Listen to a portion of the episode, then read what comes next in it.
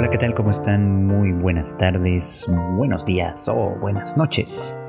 Sean ustedes siempre bienvenidos a una emisión más de Anime al este podcast de Tadaima en el que ya saben ustedes su servidor fue Chicken Platica sobre lo que está pasando en la temporada, en la actualidad del anime, en este caso en la temporada de otoño de 2023 la última temporada del año que nos trae pues cosas muy muy interesantes para discutir, para comentar y que también entre las varias cosas que nos ha traído nos dejó ya el final definitivo ahora sí de Attack on Titan, de Shingeki no Kyojin, esta pues esta franquicia creada por Hajime Isayama que pues ha hecho historia en buena medida, hay que, hay que reconocérselo por supuesto, ¿no? Que después de pues prácticamente una década de, emisión, eh, eh, por, lo menos con respecto al anime, el manga tiene una historia un poquito diferente en ese sentido, eh, pues ha llegado a su conclusión y ha generado un, encarnizado debate en redes sociales, en distintos fandoms, por supuesto, sobre si el final fue verdaderamente satisfactorio o si realmente no lo fue, sobre si las ideas que se promueven o se propugnan a través de la, de la, pues, narración de Isayama también eh, eh, pues son, son algo valioso, digno de reconocer o son algo que deberíamos desechar o despreciar, en fin, un debate que, tiene sus, sus, sus, carices y sus matices, ¿no? Y que vale la pena de alguna manera aludir, porque creo que a final de cuentas ese es uno de los aspectos relevantes de esta historia ya no concentrarnos tanto en si pues está bien armada o no, si es tan perfecta como sus fans creen o tan imperfecta como sus detractores lo creen. Creo que más bien lo que a final de cuentas se vuelve muy importante y muy interesante de esta historia es a final de cuentas el, tema de, lo que ocasiona o lo que de alguna manera mueve o remueve en, en, su, en los fans del anime e incluso en fans que no son como tal fans del anime, sino que podríamos decir que se acercan al medio ocasionalmente y que pues entre, esas, eh, entre esos acercamientos parciales, digamos, pues Attack on Titan formó seguramente una de sus, uno de sus aspectos, ¿no?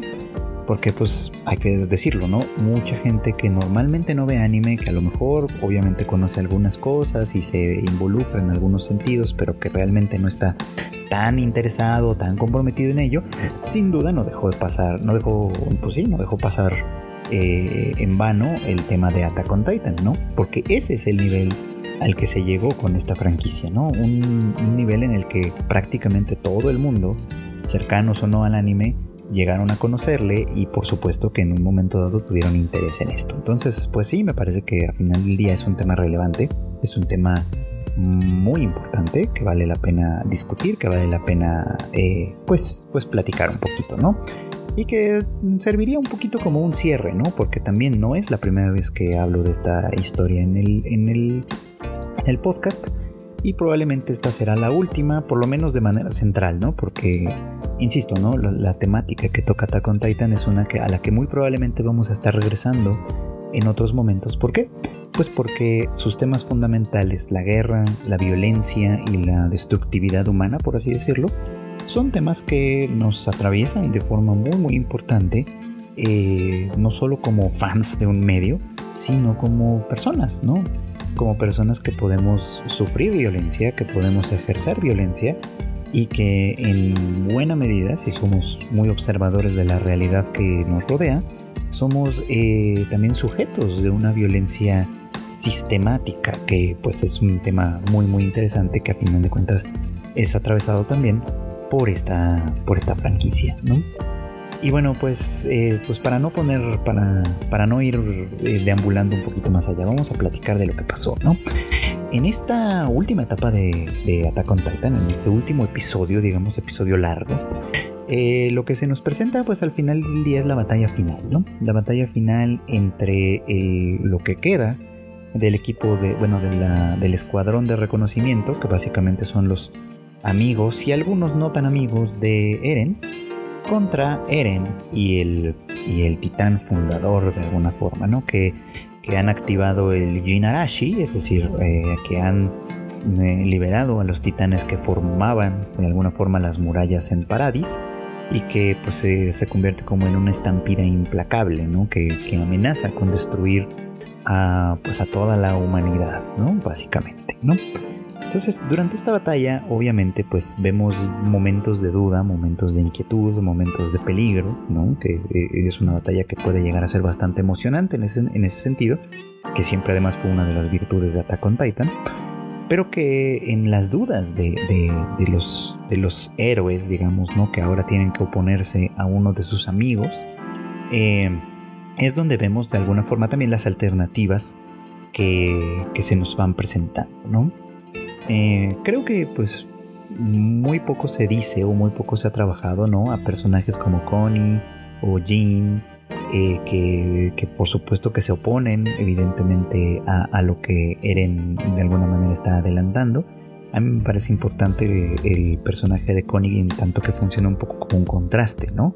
Si bien, como dicen, el evento eh, canónico de Eren es ver morir a su mamá, y después vemos que de alguna forma es algo propiciado por él mismo, y bueno, en fin, con, todo este asunto de la predeterminación destinaria, digamos, ¿no? Que, que atraviesa esta historia, también pues podemos recordar que Connie tiene una experiencia muy muy semejante, ¿no? La de ver a su mamá convertida en titán, reconocerla de alguna forma en ese monstruo que está atrapado, ¿no? Por la forma anatómica que tiene, que no le permite moverse, ¿no? Y que, y, que pues en ello, en, llevándolo de alguna forma, bueno, viéndolo desde ese punto de vista, pues implica, ¿no? Para él un enorme sufrimiento, ¿no? Un enorme eh, dolor, ¿no?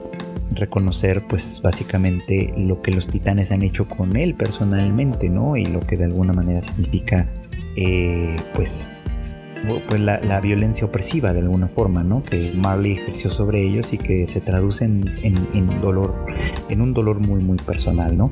Pero que en ningún momento, ahí es donde está el contraste, hace que Connie se convierta en alguien tan radicalizado como, como sí lo ha sido Eren, ¿no? Y pues creo que un poco como que la pregunta, eh, la pregunta que queda ahí es exactamente qué es lo que radicaliza a Eren. Porque con todos los demás, creo yo, eh, vemos distintos momentos de sufrimiento, de dolor, ¿no? Que es de alguna manera una de las grandes justificaciones que se le da a la guerra, ¿no? El sufrimiento y el dolor que muchos de estos individuos eh, padecen, comparten, pero que de ninguna manera los lleva a radicalizarse, al menos no en esa medida, ¿no? Eh, quiero, por ejemplo, recordar el caso de Levi, ¿no? Que su desarrollo, desarrollo bueno, y su historia eh, preliminar conocimos hace ya algunas temporadas y que pues también parte de un sitio muy, muy doloroso, de un sitio muy eh, olvidado de alguna manera por la sociedad en la que pues él se movió literalmente en los barrios bajos eh, convirtiéndose pues en una persona eh, muy muy fuerte por supuesto, ¿no? Que de alguna manera buscaba eh, sobrevivir, ¿no? Que vivió la muerte de, su madre en unas circunstancias sumamente desastrosas, ¿no? Que podrían haberle llevado al odio y a la destructividad, por supuesto, pero que en realidad pues lo, llevaron mucho más lejos que ello, ¿no? Lo llevaron a enfrentarse eh, como parte de este escuadrón de, reconocimiento, lo llevaron a enfrentarse al sistema mismo que justificaba todas estas atrocidades, ¿no? Porque pues hay que recordar, ¿no? Que Levi, por ejemplo, formaba parte del escalón más bajo de la sociedad dentro de las murallas, básicamente, ¿no? De una sociedad que, que, estaba perfectamente bien estratificada, ¿no? Precisamente utilizando las murallas como un mecanismo de estratificación en ese sentido, este, y que eh, obviamente era, era, era palpable, ¿no? La desigualdad social que se vivía al interior, ¿no? Donde por supuesto que la búsqueda de libertad, la búsqueda de independencia, la búsqueda de, de un terreno mayor al cual que se pudiese conquistar, pues tenía todo el sentido del mundo, ¿no? Porque la riqueza, la poca riqueza que había dentro de las murallas se concentraba en manos de unos pocos y dejaba obviamente en la más eh, deshumanizante miseria a muchísima, muchísima gente y Levi lo vive en carne propia, ¿no? Formar parte del sistema eventualmente como un soldado, ¿no?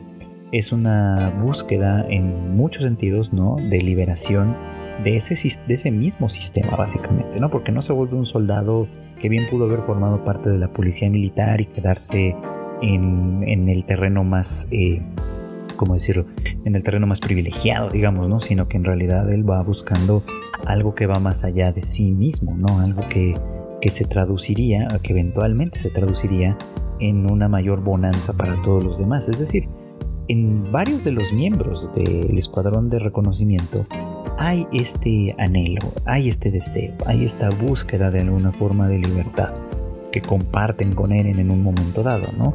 Una libertad que, que, involucra librarse de la opresión de los titanes, que representan de alguna manera este sistema de poder, y que, eh, y que una vez que se pudiesen librar de todo ello, finalmente podrían conquistar el resto del mundo, ¿no? Con toda su. Con, todos sus recursos, con todo su terreno, con todo aquello que de alguna manera le conforma y que tendría que ser reclamado para ellos también, ¿no? Para que todos pudiesen vivir en igual dignidad humana y no en esta estratificación que se vivía, insisto, al interior de las murallas, ¿no? Es algo que comparten varios, insisto, ¿no? Es algo que compartía él, es algo que compartía Sasha, es algo que de alguna manera incluso desde un terreno completamente distinto, podía decirse que compartían eh, Falco y Gaby, ¿no? Que venían desde Marley, que venían desde este campo de concentración donde los eldianos eran pues desechados, menospreciados y demás, pero que podían ganar de alguna forma ciertas prebendas a partir de sus méritos militares, ¿no? Eh, es, decir, que eran explotados básicamente por este, por este mismo sistema o por un sistema de opresión eh, conjunto, ¿no? Y que, eh, y, que pues al, que, a lo único a lo que ellos podían aspirar era a destacar para conseguir para sí mismos y para sus familias una posición un poquito más privilegiada, ¿no?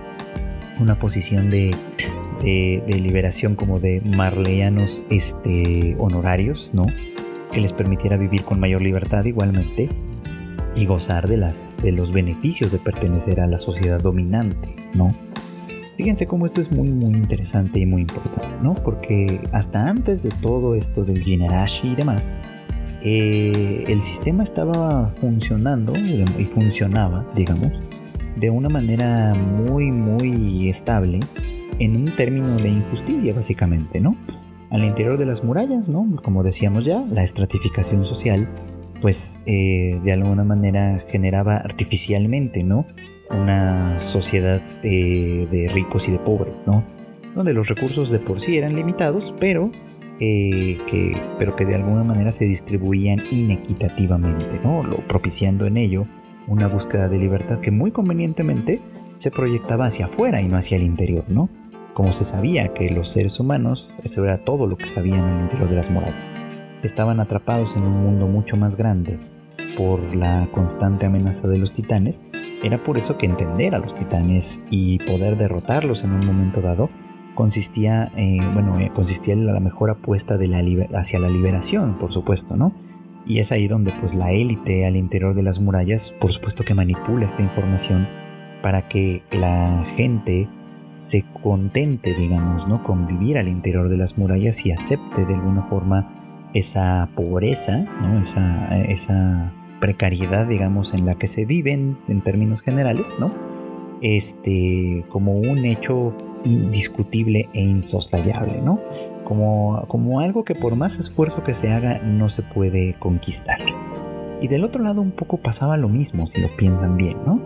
Los eldianos de, que, vivían en este campo de concentración, en esta, pues por usar un término que, en, otro tenor hoy está muy en boga, por vivir en esta prisión al aire libre, por así decirlo, ¿no? Eh, pues sentían que el, único, el único acceso a la libertad que podían haber tenido es este, ¿no? El de, el de ganárselo con méritos, ¿no? Con méritos personales, ¿no? Eh, el reconocimiento y el aprecio de una sociedad per se dominante, ¿no? De una sociedad que además se vende a sí misma como eh, se propaganda, bueno, como su propaganda de alguna manera lo indica, como los benefactores del mundo, ¿no? Como los guardianes de la paz, como, como aquellos que de alguna forma este, luchan por mantener eh, al mundo en, en, paz, ¿no? Con la constante amenaza de que los titanes de las murallas, que ellos por supuesto que sí conocen y saben que puede suceder en algún momento, se tienen que mantener bajo vigilancia, bajo, bajo dominio, bajo dominio vamos, ¿no? Se tiene que mantener todo eso cuidado, ¿no? Como, como erigiéndose policías del mundo, vamos a ponerlo así, ¿no? Que pues sí, creo que muchos es interesante, ¿no? Como el paralelismo de alguna manera de este setting aparece de pronto o se vuelve como muy muy evidente con algunos aspectos de nuestra realidad, ¿no? Digo, es, resultó ser muy muy significativo, me parece a mí, o sea, coincidental, pero significativo al fin de cuentas, que este final de la serie haya sucedido o haya sido emitido precisamente en el momento en el que el mundo está viendo con todo, a todas luces un, eh, pues una actividad, una, una acción militar surgida de la venganza, surgida de, un sentimiento de justicia que creo que mucha gente en un momento dado suscribió, pero que se ha convertido en algo, en algo que va mucho más allá, en una brutalidad la cual, de la cual ya muy pocas personas eh, me, parece que están tan de acuerdo, ¿no? Porque se ha convertido en algo muchísimo mayor o muchísimo más grande que lo que en un principio le originó. No quiero hablar tanto de ese tema porque obviamente pues es un tema que conozco muy por la superficie, pero llama la atención un poco, ¿no? Como, como una narrativa ficticia de alguna manera tiene una conexión, un correlato con la realidad. Y pues es que ese ha sido uno de sus principales atractivos, ¿no? En, buena medida de Attack on Titan, que si se le ve con, con ciertos ojos, pues podemos de alguna manera hacer estos símiles con nuestra realidad y entonces se llega a una conclusión que es la que a mí me parece un tanto peligrosa, que Attack on Titan es realista. Y me parece peligrosa por lo siguiente. Obviamente este realismo no está en términos de los titanes, vamos, ¿no? Los titanes son un recurso fantasioso, fantástico, vamos, que sirve para hacer atractivas y emocionantes las, las circunstancias, ¿no? Pero que representa otra cosa.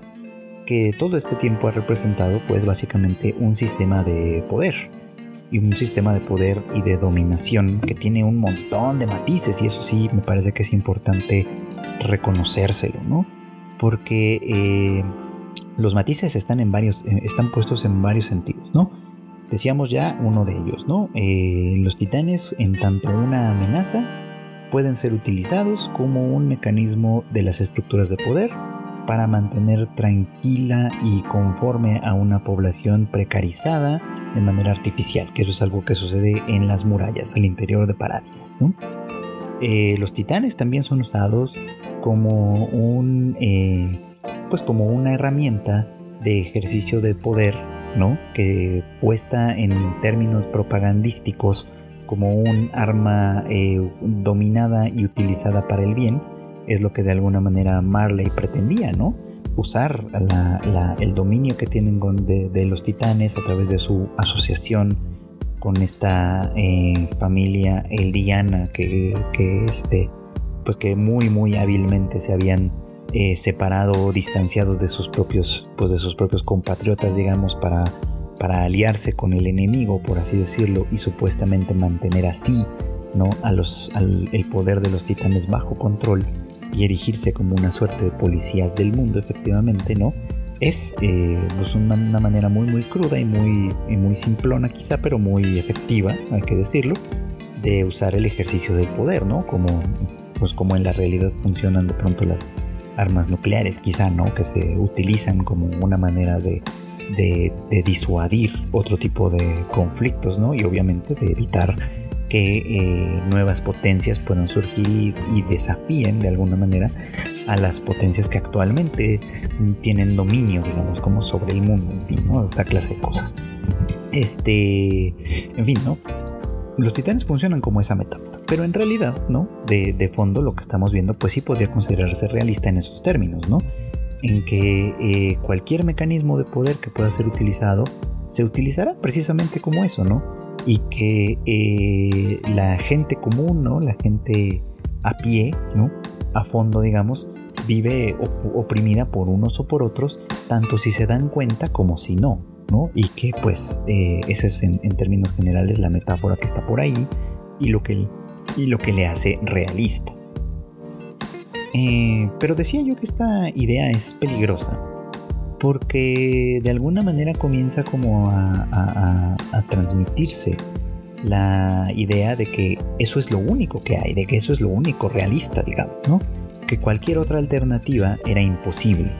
Y es ahí donde a mí el final eh, y la manera en la que se trata el tema del Jinarashi y demás, me parece que no es como, como que es un tanto tramposa, vamos a ponerlo así, ¿no? Porque alternativas, por supuesto que ha habido siempre, ¿no? Pero... Mm, pero pues la serie al final de cuentas no las explora o no las explora tanto, ¿no? Y me parece entender por qué en un momento dado, ¿no? No solo es que haya como un argumento de fondo que, que, se piense, ¿no? O sea, no es, no, es, no es solo que haya como cierto pesimismo por parte del autor, que, de alguna manera supone que, la violencia es la única forma que, prevalece por encima de cualquier otra alternativa que tenemos, ¿no? Sino que, pues, digo, por ponerlo en términos muy, muy sencillos, ¿no? Me parece que había una necesidad estética de hacerlo de esta manera, ¿no? Por estética me refiero a que el tema del Jinarashi, los titanes de las murallas que salen y aplastan prácticamente todo, es algo que estaba en el tintero desde el comienzo, ¿no? O casi desde el comienzo, ¿no?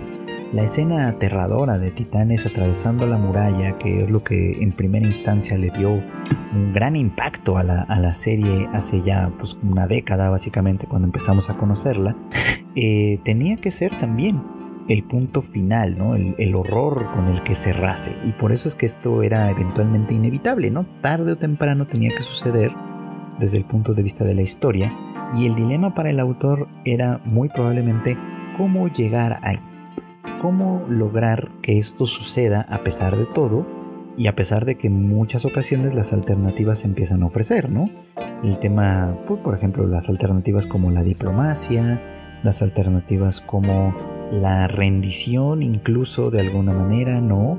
Las alternativas como la oposición de, de los eh, pues, pues sí, de los precarizados, digamos, en contra de sus estructuras de poder que les dominan. Todo eso de alguna forma queda cancelado porque pues al final del día se, tiene la necesidad estética de que esta historia termine con este pues, pues con, con, esta marcha impresionante digamos como de titanes. Y eso es lo que creo yo que de alguna manera lleva a Isayama a cancelar todas, todas las otras posibilidades dejarlas simplemente como eso como alternativas menores, más difíciles, más complejas, eh, no ajenas a lo humano ciertamente, pero sí tan difíciles de explorar y de, y de desarrollar que al final del día eh, pues no, no, no se puede hacer o no se tiene que hacer desde ese punto de vista meramente estético y narrativo. Digo esto porque pues obviamente hay muchas otras historias que obviamente giran en torno a estos mismos temas, pero que de alguna manera logran o buscan ¿no? desarrollarse en otros terrenos o en otros sentidos, ¿no? Es decir, que buscan una postura no tan pesimista, sin negar, por supuesto, la realidad que hay en aquello de que la naturaleza humana tiene esta parte de violencia y que muchas veces es el poder el que ejerce la violencia. Sobre ese tema del poder, por supuesto, hay un asunto muy muy interesante que creo que se ha tocado poco, eh, aunque por supuesto que hay comentaristas que lo han señalado, y que me parece también muy muy relevante, y es que en este caso, en este caso en particular, el poder de fondo le pertenece a una persona que no es Eren, sino Ymir, la, fundadora, digamos, ¿no? La originaria como tal de esta nueva raza eldiana, ¿no? Quien pues es un personaje eh, pues muy triste, muy trágico, ¿no? el personaje de una esclava que en un descuido es castigada de una manera brutal y que pues de alguna forma adquiere el, poder de los titanes, ¿no? Eh, pues, pues, sí, casi como, como, como si un destino eh, de alguna manera lo propiciase y que toda esta gran tragedia humana partiese a final de cuentas de un poder que le pertenece a ella pero que se subyuga, ¿no? a través de, eh, un amor eh, pues enfermizo, ¿no? Un amor, sí, no creo que no hay otra palabra para decirlo, de un amor enfermizo que tiene ella con una autoridad, eh, pues voy a ponerlo en términos muy simples, con una autoridad falsa. Porque el rey Es un rey que tiene poder en tanto que la estructura institucional de alguna manera se, le, se lo confiere. Pero el poder de verdad, el poder legítimo, que es en este caso el poder de los titanes, es un poder que le pertenece a ella, ¿no? Y no sé si ustedes recordarán cuando hablé de Data Life hace, hace ya algunos, algunos meses, ¿no? Mencioné esta, esta teoría eh, psicoanalítica originada por Jacques Lacan, ¿no? que hablaba precisamente sobre el, el, falo, entendido esto como el poder de alguna manera, como algo que se posee y no que se es como tal, ¿no? Y que algunas de las interpretaciones de esa, de esa teoría pues llevan a la idea de que eh, el, hombre, el, hombre en términos de masculinidad como tal, ¿no? Se vanagloria de lo que tiene y no de lo que puede ser, ¿no? Y lo que tiene es muchas veces mujer, ¿no? Mujeres. El dominio sobre una mujer, ¿no? Es lo que le confiere poder, ¿no? Eh, desde, ese, desde ese punto de vista como simbólico y mm, sabiéndolo o no sabiéndolo, parece que Isayama también es una representación de eso mismo, ¿no? En tanto que el poder de verdad reside en Ymir, ¿no? Y el poder institucional de alguna manera reside en el rey, ¿no? Y el rey es quien posee a Ymir porque Ymir es su esclava, ¿no? Y porque ella está completamente subyugada a través de ese sistema y a través del sistema del amor, ¿no? Que ella le profesa y que a pesar de, todo, ¿no? De alguna manera, eh, perdura, ¿no? Y, perdura por los siglos, básicamente, ¿no? Por más de dos mil años. Es un amor que perdura, ¿no? Y que mantiene eh, eh, este sistema de dominación en el cual al final del día los aldeanos tienen el poder de destruir a todos sus enemigos, pero sin ejercerlo, ¿no? Sin ejercerlo del fondo, porque a final de cuentas hay una cierta obediencia, digamos, ¿no? Como a ello, ¿no? Y porque a final de cuentas el poder, eh, el poder absoluto requiere de otro, ¿no? Requiere de un otro sobre el cual se ejerza, si no, no puede funcionar. Entonces, pues, digo, consciente o inconscientemente hace una representación del poder que me parece sumamente eh, interesante y hasta cierto punto sí podría decir yo que realista. La parte en la que, insisto de nueva cuenta, no estoy en realidad de acuerdo es en su manera en la que de usar esta idea del destino, ¿no? Como si todo el destino, todo lo que estuviese predestinado y que confluye a final de cuentas en Eren, que es el último instrumento, digamos, como de este destino, que lleva a cabo toda esta eh, acción de destructividad, de genocidio, digamos, ¿no? Para encontrar una forma de liberación que también se ha explorado, por supuesto, ¿no? Y que es sumamente deleznable, ¿no? La libertad, la libertad que puede hallarse en la destrucción del otro, ¿no? a final de cuentas todo esto sucede con base o con fundamento en una idea de destino, ¿no? De algo que no puede evitarse de algo que por más alternativas que se les busque, no tiene ninguna otra solución y que a final de cuentas no deja de ser más que un ciclo constante de repetición tras uno tras otro exactamente, ¿no? Que sea realista esto es creo que indiscutible. Que sea la única realidad es lo que me parece que es, que es, peligroso pensar. Tal vez no todo el mundo lo piensa así, en eso estoy de acuerdo. Tal vez no todo el mundo lo percibe de esa manera. Y a lo mejor mucha gente ve esta, esta, esta representación un tanto pesimista como algo que debería de darnos una lección, ¿no? Que debería de darnos una lección sobre el cambio que tenemos que hacer nosotros como individuos y como sociedades para alcanzar un, para romper, digamos, como, como con este ciclo, ¿no? Pero creo que más bien lo que termina transmitiendo es un poco como una desesperanza una desesperanza cómoda, por supuesto, ¿no? Porque quienes ven Attack on Titan y, y, deciden, claro, así es el mundo, el mundo es injusto, la naturaleza humana es violenta y no hay absolutamente nada que hacer al respecto, pues son personas que, vamos, vieron Attack on Titan. Lo que quiere decir que tienen, por llamarle de alguna manera, el privilegio de vivir en cierta paz, ¿no? De vivir en la paz eh, de, quien puede sentarse por 10 años a seguir una serie, a seguir una historia, comentarla, discutirla, estar de acuerdo o en desacuerdo, eh, prendarse de los personajes o no, en fin, todo esto, porque vivimos en una circunstancia de relativa paz, que no es, lamentablemente, la que otros miembros de la humanidad eh, comparten, ¿no? Entonces, pues por eso es que me parece un poquito como cuestionable desde ese punto de vista. Hablar de ficción es en cierto modo hablar de la realidad. Eso es algo que en este podcast siempre, siempre hemos eh, eh, difundido de alguna manera, ¿no? Pero también vale la pena reconocer esto, ¿no? Cuando hablamos de, esa, de una realidad, no necesariamente es una realidad que vivamos nosotros. Y por eso es que nos es más fácil aceptarla muchas veces, ¿no? Aceptarla como una realidad inexorable porque es una realidad que al final, al final del día afecta a personas que no somos nosotros.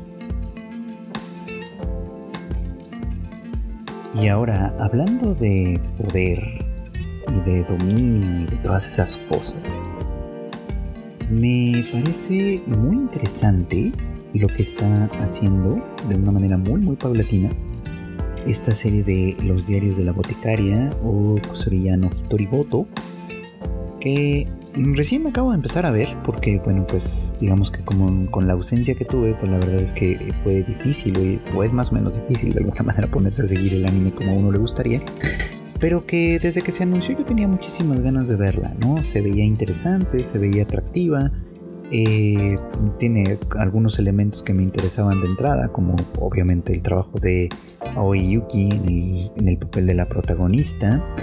Esto, en fin, ¿no? Mm, algunas cosas que me parecían interesantes en general. Y la verdad es que ha resultado, al menos hasta ahora, hasta donde vamos, una serie bastante, bastante interesante. Eh, no solo visualmente atractiva, que además mm, de una manera muy notable conserva algunos de los valores estéticos del anime en general. O sea, no solo se ve muy bien cuando tiene que verse muy bien, sino que tiene estos elementos cómicos, eh, gráfica, que, que, son también de comedia gráfica como tal, muy muy bonitos y que son fácilmente reconocibles para cualquiera que haya seguido pues básicamente este medio durante el tiempo suficiente, ¿no? Pero la historia que cuenta de fondo me parece por demás interesante. Si usted no la ha visto, le platico rápidamente, ¿no? Esta historia gira en torno a Mao Mao, una chica que trabaja como boticaria, ¿no? Está con su padre que se dedica a, obviamente, pues a la elaboración de medicinas para el tratamiento de distintas enfermedades. Esta historia sucede en un lugar que, bueno, no lo dicen abiertamente, pero que se puede entender perfectamente como China, como en la época de las dinastías, digamos. No, no atino a saber exactamente en qué periodo podría estar situada como tal, porque bueno, pues obviamente no, no me especializo de ninguna manera en la historia de China, pero que muchos de sus elementos son fácilmente reconocibles, ¿no? desde la estética de los edificios y demás, que si se fijan bien, no son exactamente, aunque se parecen bastante, no son exactamente como suelen aparecer representados los edificios en Japón, ¿no? por ejemplo, tienen una estética un poquito distinta. También obviamente pues el, manejo de la situación en términos, de, en términos políticos y sociales y demás, y en este caso obviamente pues el setting completo, ¿no? Decía yo esto porque Mao Mao, como les platicaba yo, era, bueno, es una boticaria que además pues vive y trabaja cerca de un pues de, un burdel, ¿no? Tiene una relación muy muy constante y muy cercana con las personas que trabajan ahí. Y que un día pareciera como destinado de alguna forma, ¿no? El padre le advierte que tenga mucho cuidado porque podría ser secuestrada, ella lo, lo pues digamos como que no lo toma mucho en consideración y ese mismo día es secuestrada. Y el secuestro, para, en, su caso particular, eh, consiste en pues, que eventualmente es vendida como sirvienta, básicamente, en lo que sería el, Palacio Imperial, muy específicamente los palacios, los pabellones, digamos, como dedicados al harem del emperador, ¿no? A las concubinas del emperador, ¿no?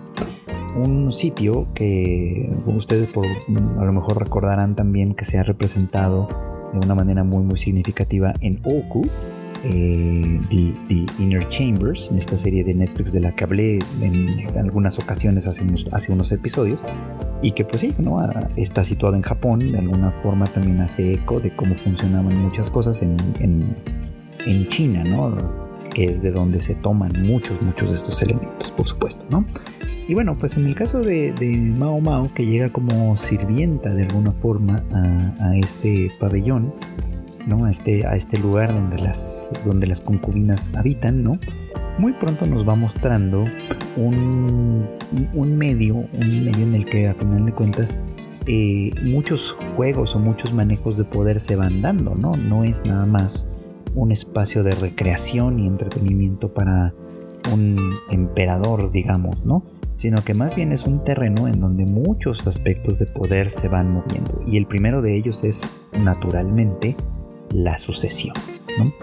¿Por qué? Bueno, pues porque se nos muestra esto, ¿no? El emperador no tiene una emperatriz consorte, no está oficialmente de alguna manera eh, vinculado con nadie y por lo tanto los hijos, especialmente, muy importantemente, los hijos varones que pudiesen procrearse, vamos, ¿no? Dentro del harem, pues tienen el potencial, la posibilidad de convertirse en príncipes herederos, eventualmente emperadores, con lo cual la importancia de una concubina puede terminar eh, llevándose a convertirse en una, eh, pues básicamente en una emperatriz, ya sea formal o de facto. De tal manera que, pues sí, ¿no? El, entre las distintas concubinas que se cuentan por decenas como mínimo, este, pues hay una férrea competencia entre ellas, ¿no? Y Mao Mao no llega, en un momento además crucial en el que eh, pues dos concubinas de las más importantes han dado a luz, Una de ellas ha dado, ha dado a un niño, con lo cual pues obviamente se, se, se coloca en una posición muy muy ventajosa y la otra a una niña. El problema es que hay una suerte de maldición, de enfermedad que está circulando y que pues amenaza, digamos, ¿no? Como con la vida de, los, pequeños vástagos del emperador, ¿no?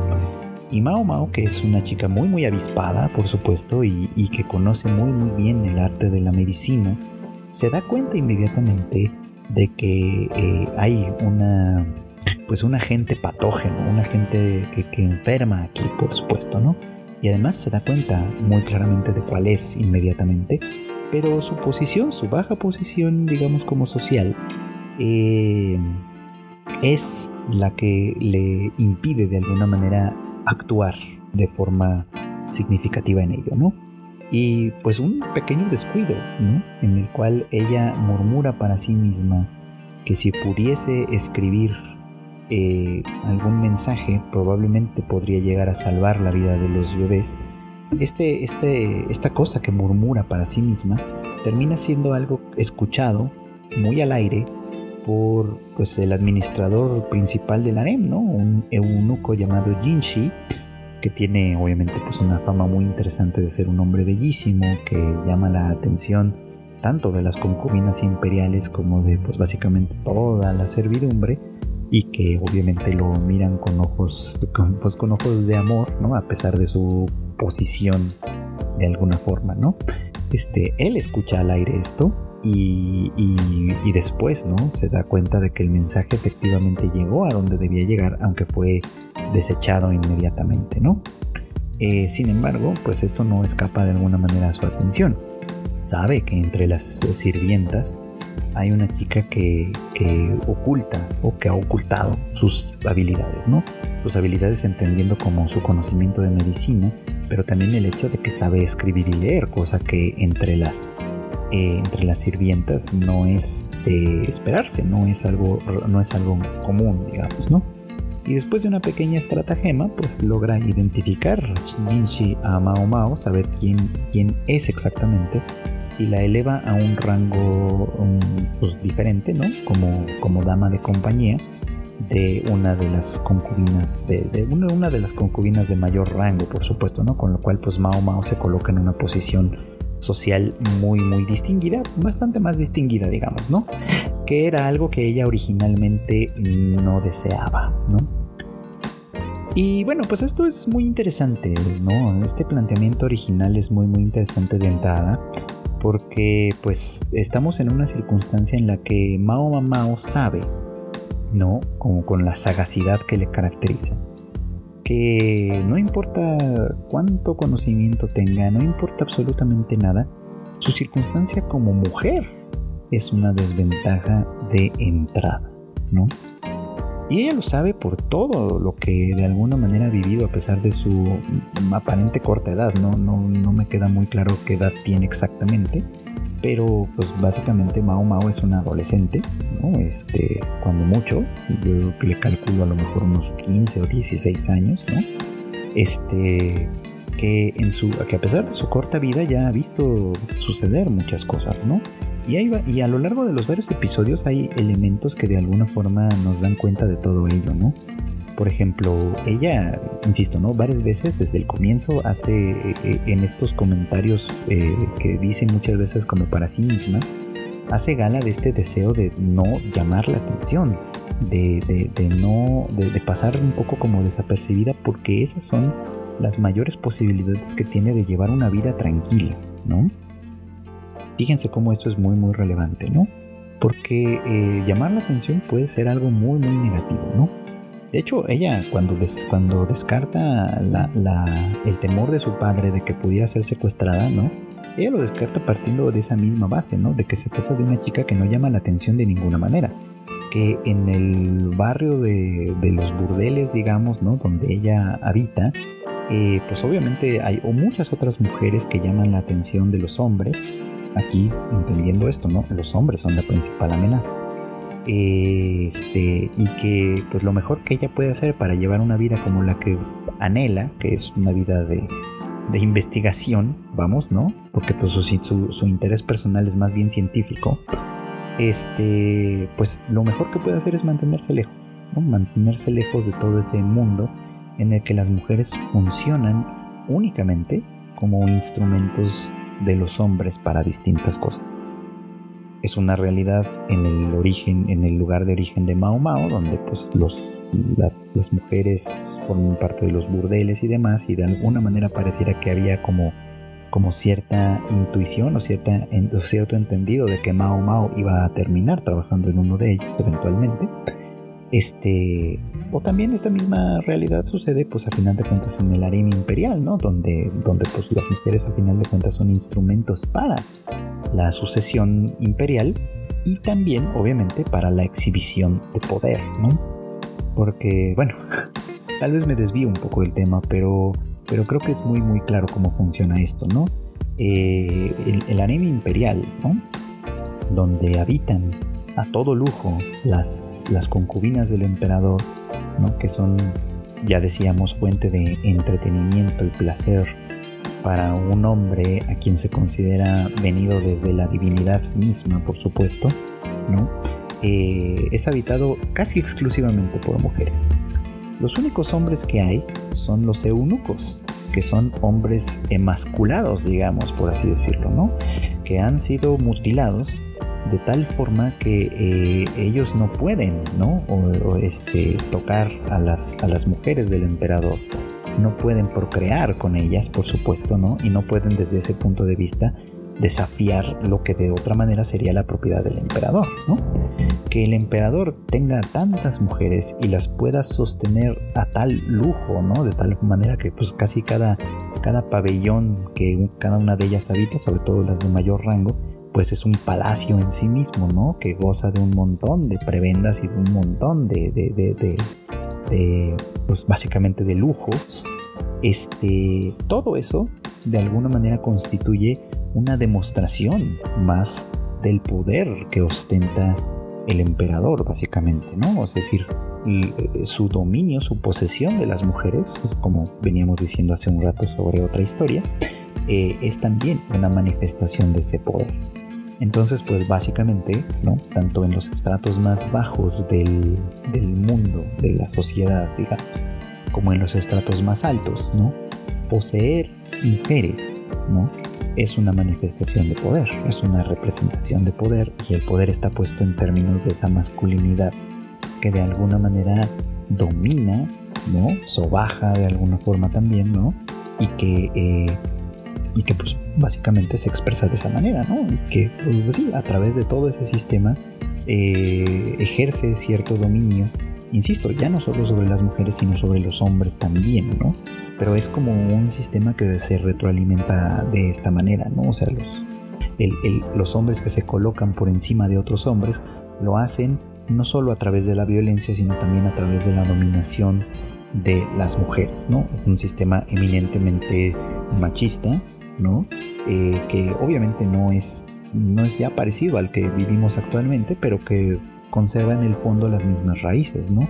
La posesión de mujeres es lo que de alguna manera, o es uno de los, de los aspectos a través de los cuales eh, el hombre ejerce su dominio.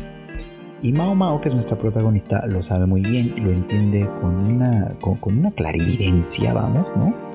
Que, que, de pronto eh, evidencia, ¿no? O, pone sobre la mesa de alguna manera estos, estos aspectos, ¿no?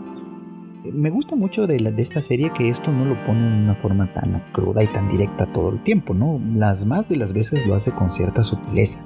Y cuando no lo, es, no, lo hace con sutileza, lo hace de alguna forma que, que, muestra como hasta cierto punto la practicidad con la que ella entiende este mundo, ¿no? No es que, no es que se oponga a él como, como, una, como una total revolucionaria, al contrario, ¿no? Entiende perfectamente que este mundo es así, que ella tiene eh, muy poco poder para cambiarlo y en realidad ni siquiera se plantea esa posibilidad, ¿no? Lo único que hace es tratar de colocarse en una posición de, sombra, por así decirlo, en la que este sistema no la alcance de alguna manera, no la toque, ¿no? Para que ella pueda vivir en la libertad que se le permitiría de alguna forma estando en esa posición. Entonces, pues sí, ella minimiza su potencial, minimiza su conocimiento, lo oculta en algunas maneras e incluso oculta su propia belleza, ¿no? De tal forma que trata de no llamar la atención absolutamente de nadie. Esto es interesante porque a final de cuentas las cosas no están funcionando así, ¿no? A partir de este primer gesto, ¿no? Es que en los episodios subsiguientes ella no solo va ascendiendo en la pues en la escala social que le, le corresponde, ¿no? Sino que además, ¿no? Va eh, activamente interviniendo, digamos, ¿no? Como en las distintas relaciones y luchas de poder que se dan al interior del harem, ¿no? Y lo va haciendo no con la intención eh, necesaria, digamos, o sea, no necesariamente lleva la intención de irrumpir en esas circunstancias de poder, que insisto, ella acepta como una realidad que no puede modificarse y de, y de la cual ella preferiría abstraerse como tal, ¿no? Pero es su conocimiento sobre venenos, sobre medicina, sobre básicamente muchas de estas cosas, lo que la coloca en una posición especial y que de alguna manera va empujando o va modificando ¿no? el, sistema de poderes que se va pues, que, se, que, sucede digamos como en esta circunstancia ¿no? Eh, es, es, muy interesante esto pues ¿no? porque a mí no con esta, esta representación un tanto sutil de estas circunstancias me, parece que, que, la historia va encaminándose ¿no? como a, a un trastocamiento de este sistema como tal ¿no? Eh, el primero trastocado en este sentido, por supuesto, es Jinshi, ¿no? Este, eh, este eunuco que de alguna manera funge como administrador del, del ANEM y que, eh, pues decíamos, ¿no? Es, tan bello, tan atractivo el mismo, que llama la atención, ¿no? De, de, tanto de las concubinas como de las sirvientas, como de las damas de compañía, que por supuesto anhelan cualquier este, gesto de apreciación que pueda tener él para con ellas, ¿no? Y el primero, pues afectado de alguna manera es él, ¿no? Que es el primero que se da cuenta del valor, ¿no? Adicional que tiene Mao Mao, que es el, eh, eh, alguien que de alguna manera eh, un tanto juguetona de pronto pareciera que busca su, su cercanía, ¿no? Que busca de alguna manera estar siempre cerca y siempre pendiente de lo que ella hace que es que de alguna, quien de alguna manera la ha encumbrado, por supuesto, y goza de su simpatía, y que bueno, pues básicamente es quien, quien eh, eh, comienza a, invertir este sistema, ¿no? Básicamente, ¿no? Que él que está acostumbrado a que las mujeres se le rindan de alguna forma, pues con ella tiene que hacer un tipo de negociaciones distintas, ¿no?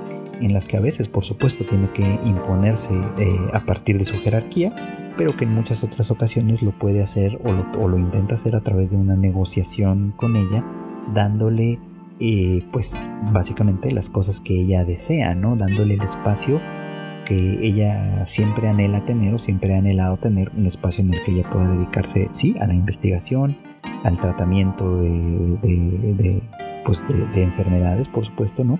Y obviamente pues al, a la exposición a los venenos, que es una de esas cosas que a ella parece interesarle de manera muy muy personal y muy cercana, ¿no? Eso es interesante pues, ¿no? Como de alguna forma eh, ella que no quería destacar termina haciéndolo y termina este, con ello trastocando un poquito, al menos de entrada, este sistema tan bien estructurado, este sistema de poder tan bien fundamentado pero que de alguna manera eh, tiene o puede tener muchos más matices a través de un poder insoslayable como el que tiene ella, ¿no? Que es el poder en ese sentido de la ciencia, ¿no? Del conocimiento. Un poder que eh, en esta escena muy muy interesante en la que ella reprende por completo a todas las damas de compañía de la de, una de las de, de, las concubinas que está pues lamentablemente muy enferma y a punto de morir que ella ejerce de alguna manera esa autoridad que le confiere el conocimiento, ¿no? Esa autoridad que le confiere de alguna manera el estar posicionada en una, en una circunstancia distinta, ¿no? A las de todas las demás, que no es una jerarquía dada por la estructura, es una jerarquía dada por algo completamente eh, material, concreto, ¿no? Algo que de alguna manera le da un, pues una posición, un poder que en este punto podríamos decir que les es completamente desconocido a todo este sistema. Y es por ahí que va de alguna manera un desarrollo muy muy interesante que me ha agradado mucho dentro de toda la, todo lo que ya les platiqué sobre la estética e incluso los momentos cómicos y demás y que creo que tiene el potencial para hacer algo muy muy interesante. Así que pues ahí va por ahí una recomendación importante no si no la han visto si no le han dado una oportunidad dénsela porque me parece que es una de las series que más va a valer la pena esta temporada Y bueno, pues esto fue todo por hoy. Gracias como siempre por acompañarme en el anime al diván. Ya saben ustedes que este podcast, salvo algún momento extraordinario como lo que ya ha sucedido, sale todos los miércoles en algún momento del día. Eh, y lo pueden encontrar en cualquiera de las plataformas de podcast, eh, obviamente empezando por las más conocidas, las más famosas, Spotify, Apple Podcast y demás, eh, pero también en muchas otras para su conveniencia. Además, pues ya saben ustedes que en tadaima.com.mx y las redes sociales Tadaima MX tenemos toda la información importante que pueden ustedes encontrar del mundo del anime y del manga y demás. Y que pues los jueves tenemos eh, nuestra, transmisión en vivo con todo el equipo en Tadaima, eh, bueno, en nuestros canales de Twitch, perdón, de YouTube y de Facebook. No me quiero despedir sin antes agradecerles su paciencia eh, para obviamente para este para la llegada de un nuevo episodio después de una larga pausa y pues desearles que pasen como siempre muy buenas tardes, buenas noches o buenos días.